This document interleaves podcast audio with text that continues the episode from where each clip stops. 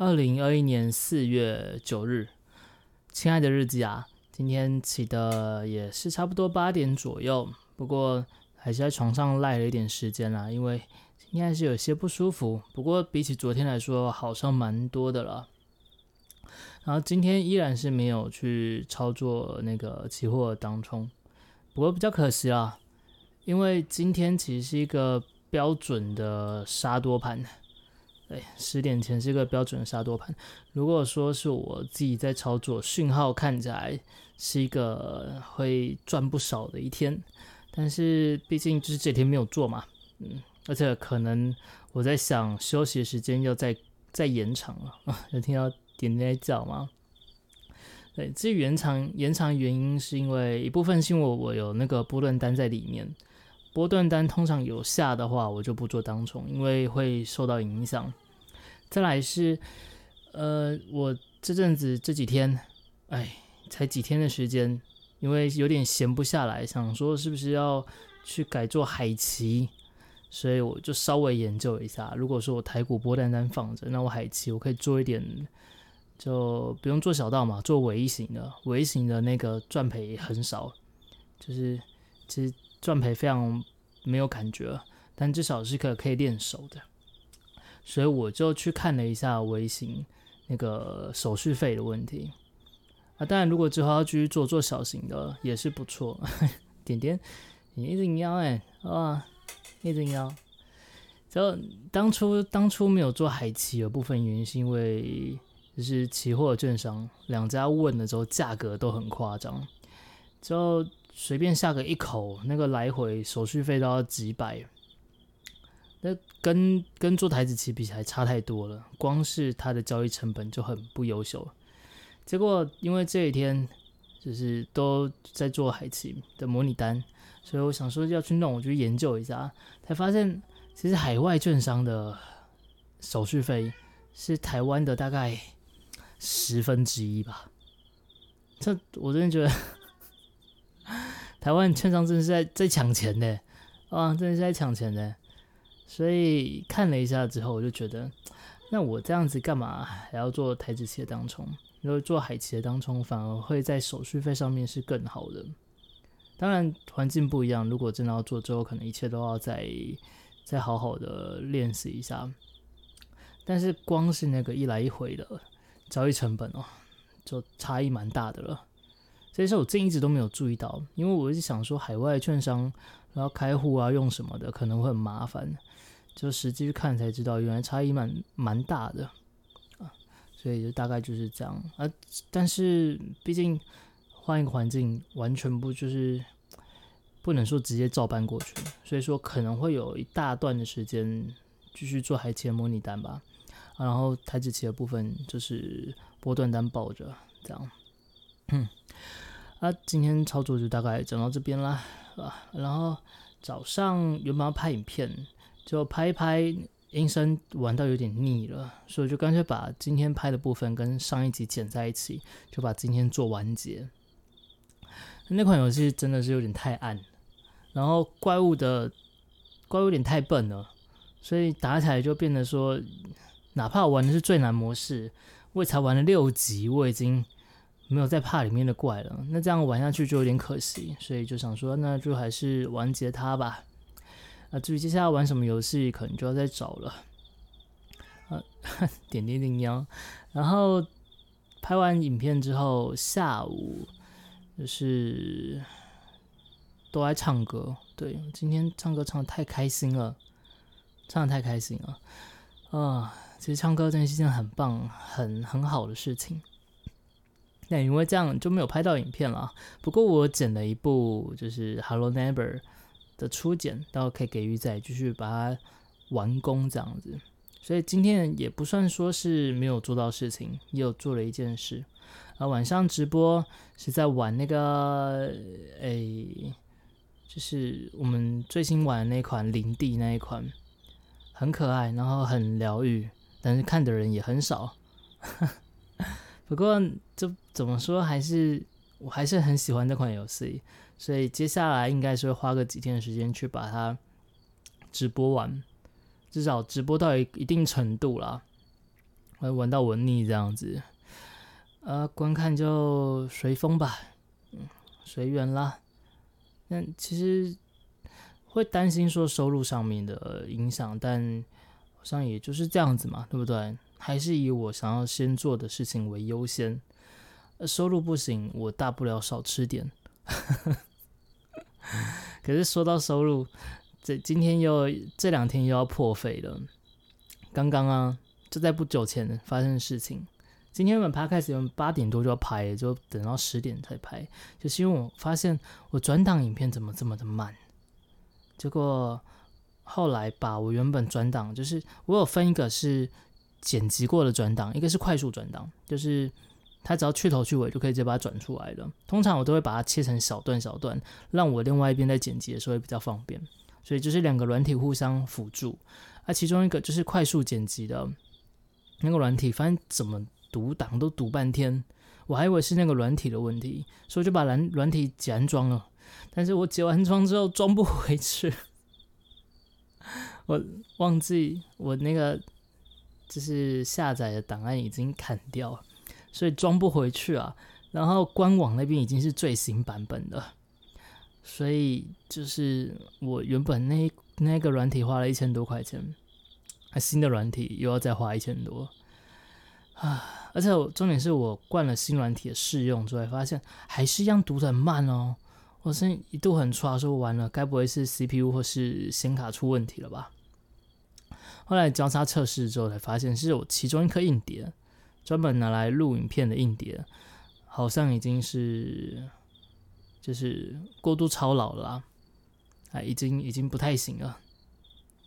所以就是最后最后，我就是把一些几部拍完的影片、剪完的影片上传，啊，把一些重要的东西拉过来，其他就留在那个硬碟里面。就说我也觉得这个硬碟很辛苦了，他很尽力了，他没有突然就爆掉。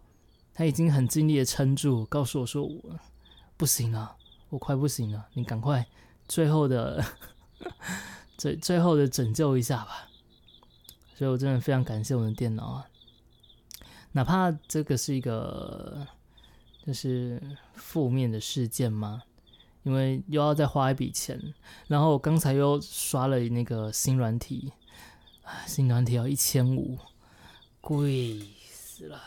真的是贵死了，比原本的那个还贵。我这原本那个才一千，然后换了两个新版本之后又加变更贵。但是它的转档速度好像有明显在提升一些，所以好吧，两年嘛，那个软体我也用了一两年的时间了，有那么久了吗？一年多了吧，所以还可以啦。换一代新的也也也也不错，呃，然后明天要再去买新的硬碟，这样就是再喷个几千块，但是。原本心情是很差，那原本心情是很差，想说哇，怎么最近又又更衰的感觉？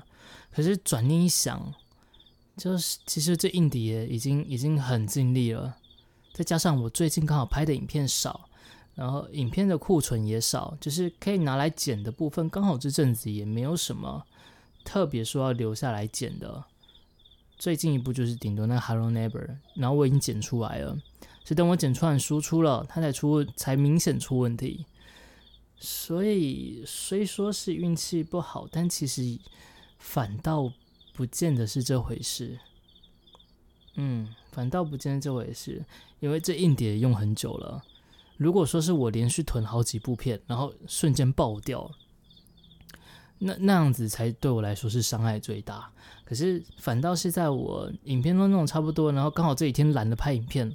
所以影片库存也不多，然后要剪的影片也不多，然后这时候硬碟跟我讲：“哎呀，我真的不行了，该休息了。”所以也是对，就像哎呀，我这所以跟对又又来口头禅了。总之，非常感谢我们的电脑啊，感谢这个硬碟，很辛苦你了。好心情想一想，我就好起来了啊，就就非常的好啊。那有时候只要换个角度想，就是一件挺棒的事。而且换了新硬碟之后，那这样又好一段时间可以不用担心硬碟会再出状况。希望了。啊，所以现在就大概是这样子。然后，哎，今天是没有要来讲书的部分，哎，有要来讲书的部分了。我脑袋已经有点钝掉，因为刚刚整个弄完，就今天其实是一个就感觉状态很差的一天，脑袋就很钝，嗯，整个就很就是有点那种乌云罩顶的感觉。所以就一连串，今天好像好几件都是衰事情，但是也还好。回过头一看，好像都还好。就当下的时候，我就觉得很烦躁。但其实回过头一看，其实都是一件小事，小事，小事，小事。而且整体下来，应该今天也是要开心的呢。好了，来讲今天看的书。今天是上次看一半的那个《别为小事抓狂》。我我看书有个习惯是，我不会一次把整本书看完，除非那本书没有什么内容，否则我一本书我就会看个三次四次，而且这次看完之后，我可能会就先放着，先看别本，然后过个几天之后再回来看，然后再去看别本。这样看书，我觉得有个好处是，脑袋是真的蛮神奇的。这你如果一次把整本书看完，当然它除非它没有什么内容啦。啊，如果它是有内容的状况下，就是你给他一点时间沉淀，你可以学到更多东西。所以我还蛮喜欢这样子的阅读方式。呃，今天看到的部分，其实大部分都跟先前讲的内容差不多，就是你要拉开你心理上的时间空间，去对事物、对人再重新做评估。你就会得到一个更好的应对方式，像是他说要静下心、静下心来啊，要满于现状啊，这些都是常见、很常听到的哈。然后有一个是要练习，不要去理会你的负面想法，这个也是不知道人会忽视，但是其实也很重要的事情。当因为负面想法其实常常会出现。所以我自己也是有在努力练习，因为我是一个非常负面的人，我在脑袋里面十件有七件都是负面的事情，甚至八件九件吧。从小到大，从我有印象开始，大概幼稚园吧。我最近那时候幼稚园有一次，有有一次就是好像是我同学送了一大袋的糖果给我，然后那一袋糖果。不知道为什么，我爸可能以为我是偷拿还是抢别人的，然后就被打了一顿。然后我就记得我那时候连续几天哦，都在想为什么要打我，就那时候就很生气，然后几天都不跟家人讲话。然后就那那时候很小哎，六岁，我那时候根本就脑袋就是，就现在的状况来讲，那时候六岁脑袋就是不清楚。他那个小脑袋其实很多时候，他就处在一个。我想大概就像是我现在成年，然后喝醉那时候的脑袋可以思考的程度吧。还有今天那几天全部都是负面想法，连续一直到，然后那时候刚好是快要毕业，要升升国小吧，所以直到毕业前我都不太跟我家人讲话。然后我还看到那个毕业照 照片，小小时候的照片。这几年，好像国中、还高中、还大学，忘记了。翻出来看的时候，发现我那时候脸超臭，啊，超臭！我是很容易一件负面的事情，我就会想非常非常非常久，而且甚至是说隔了五年、十年之后，在某一件事情，就是某一个刚好有触发的开关，刚好音乐或者是什么东西听到，我就会想到那个时候的事。哎，这是一个，你没有办法抗拒的哦，没有办法抗拒的状态，就是那个音乐放到，或是小提琴拉起来，或是什么，呃，风吹过来，哪样场景，甚至电影演到什么地方，你就会想到你过往哪一件糗事，或者是你做什么让你自己觉得很后悔的事情，然后它就是完全无可避免，就是会印进你的脑袋里。啊，我后来，呃。我自己在后来的做法是，我就会直接骂自己，但是我不是说那种深刻的骂，就是不是说把自己往死里打那种，而是骂完就没事了。因为这就是我自己应对自己的方法啊，就是也蛮有用的啦。当然，我觉得可能不是不适合每一个人。总之就是，只要想到负面的事，我就会骂我自己，然后骂完就哎没事啊，现在不错啊，然后就可以继续做我原本想做的事情了。我这些就是练习，我觉得如果可以练到说那个负面想法一出来的时候，马上就丢掉，我甚至也不需要做别的事情，那是最好的状态。然后哎，数光是这一小章我就讲好久，然后其其中还有蛮多的那个内容，因为它是一百则。那个是算算是可以让你参考的一些做法上面，像是想想你拥有什么，而非你想要什么，这个也是常听到，对不对？还有像是帮别人忙，然后不求回报，这个其实我也很努力的在做，就但是但是还是要完全不求回报，真的很难的，真的不容易。举例来讲好了。像是我有在捐钱，可是真正的不求回报是什么都不要，那我没有办法。就是他他不是会有些什么登录名字那些，我都是不希望不希望被看到，就是按否。但是我有一样东西是我，就哪怕什么东西都可以不要，但这个不行的，就是他缴捐钱，他不是会有一个就是明细嘛？虽然我那个明细是一年才会缴，才会寄来一次啦，这样比较环保。可是那 我我就没有每次他那个捐款的时候，他问我说要不要明细，我最终还是会选择要啊。但如果说你真的是完全不求回报的去做捐献，明细什么的也就算了吧，是不是？对吧？哪怕他可以节点税。哪怕他可以留下来，就是给你证明一下，说你有捐过款。可你如果真的是一个完全不求回报的，那甚至是连捐款明细都可以不要。这点我还在努力。然后或许有一天，有一天我的境界到的时候，我甚至就就是捐钱就好了。呃，然后明细什么就不用也没关系，反正可以帮到人就好。所以这一点，像帮帮别人忙不求回报。这点是我觉得很棒，但是我自己也还在努力练习的部分。然后再来就是，哎，我看一下，像是一些承认你的、你、你的好跟不好的部分都要承认它，而不需要去忽视之类的。还有像是不要怪罪别人啊，然后早起啊，给留自己留一点时间啊，然后。总是要保持快乐啊，还蛮多都是很简单的道理，但是当你读到的时候，你就会想要，就是会会回忆一下你自己到底有没有这么做。可其实这本书里面这一百则的内容，大概八九十则都是我知道，而且我都想说我要去做的。但我看到这篇书的时候，我实际认真去想。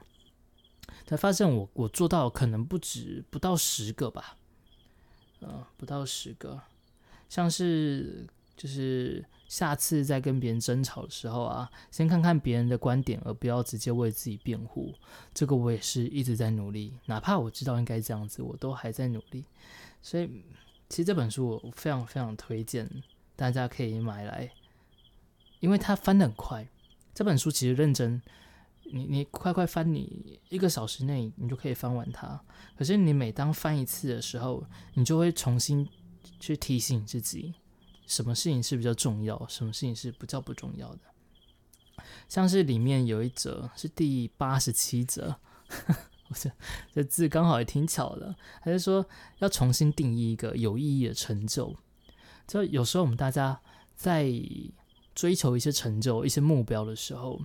总是会放得很高很远，但那个成就不见得是对你来说重要的。啊，就像我自己曾经有想说，我一定要在台北买一间房子，而且要买在那个天母或阳明山。呃，但是后来想想，我为什么要把自己逼那么紧？而且我的目标是要买透透呃透天的。所以透天的一栋大概要六千万，阳明山可能再贵一点。呃，那种别墅型的，大概吧。然后便宜一点的可能也要三四千。那个是我之前一直在努力的目标。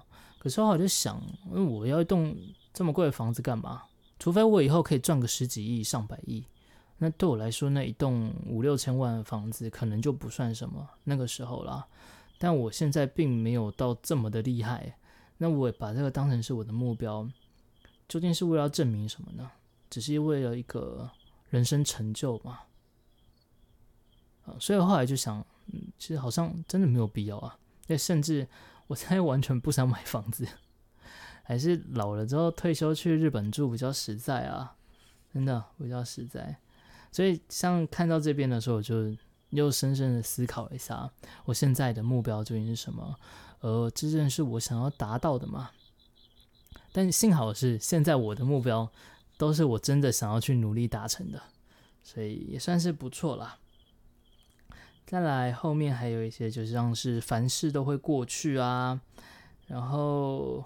思想就是力量啊，还有不断的去问自己，这个东西真的很重要吗？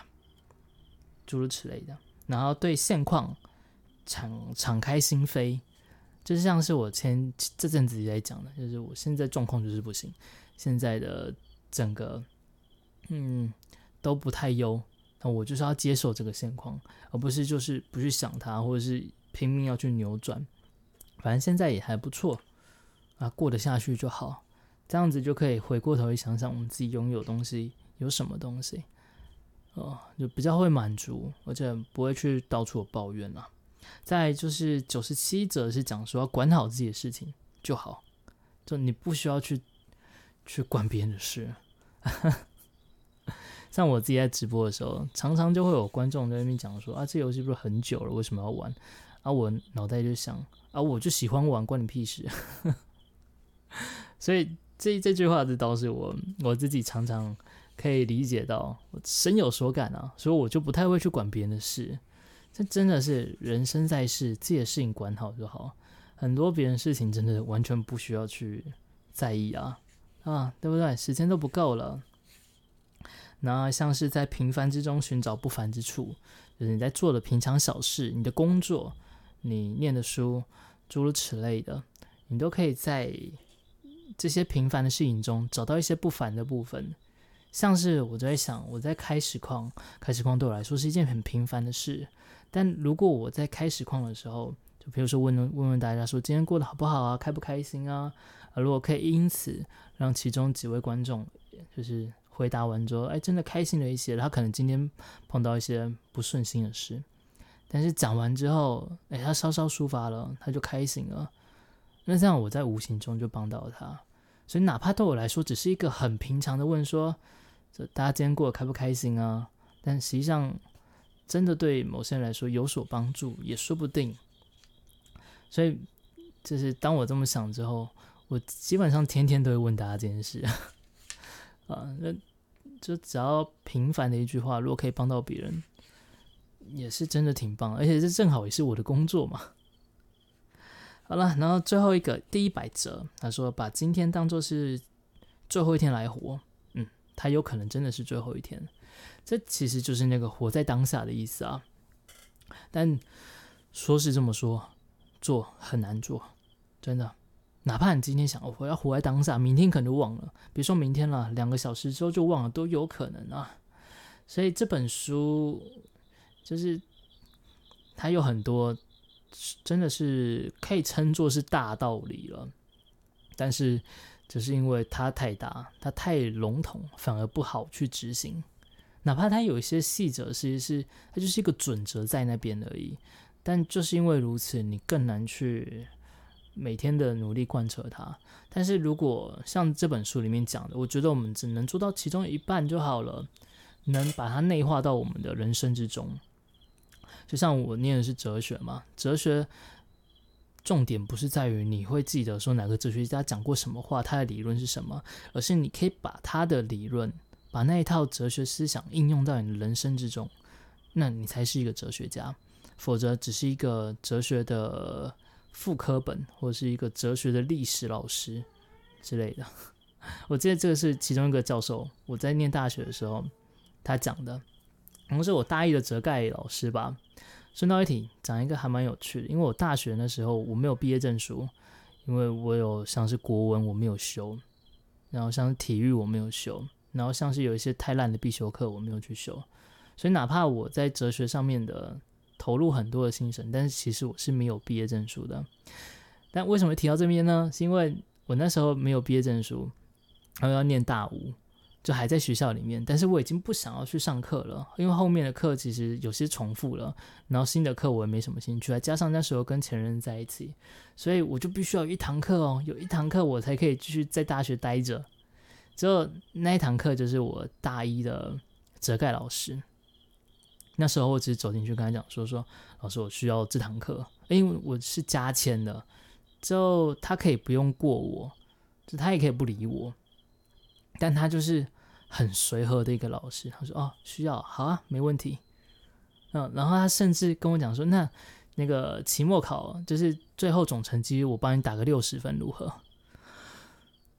哇，在那时候我才知道，就如果你真的是把你的那个哲学观，就是应用到人生之中的时候，你会变成一个多么好的人啊！那那位那位老师是真的。也很棒，就是我们系上有好几位老师都是我觉得非常非常值得尊敬而且优秀的老师教授啊啊，那刚好想到这一点，所以如果说我们在这本书里面某些部分可以内化成我们自己的其中一部分的话，呃，或许我们可以变成一个不错的人，而且这样子对我们的人生一定很有帮助。好了，那今天差不多就到这边了。来讲一下今天担心跟期待的部分吧。担心的部分 是希望，呃，明天电脑修好那个换音碟之后就没事情了啦。希望啦。那这也是期待的部分啊，期待换完之后就没事情了。嗯，真的是，好了，总是总是生生命中忍受不少的少少少的事情啊。小小的困难，这样也才会显得更加有趣，要不然太过平顺也无聊，是吧？好了，那今天就到这边了。呃，明天不知道看哪本书，那就是明天再说了。该睡觉了，晚安了。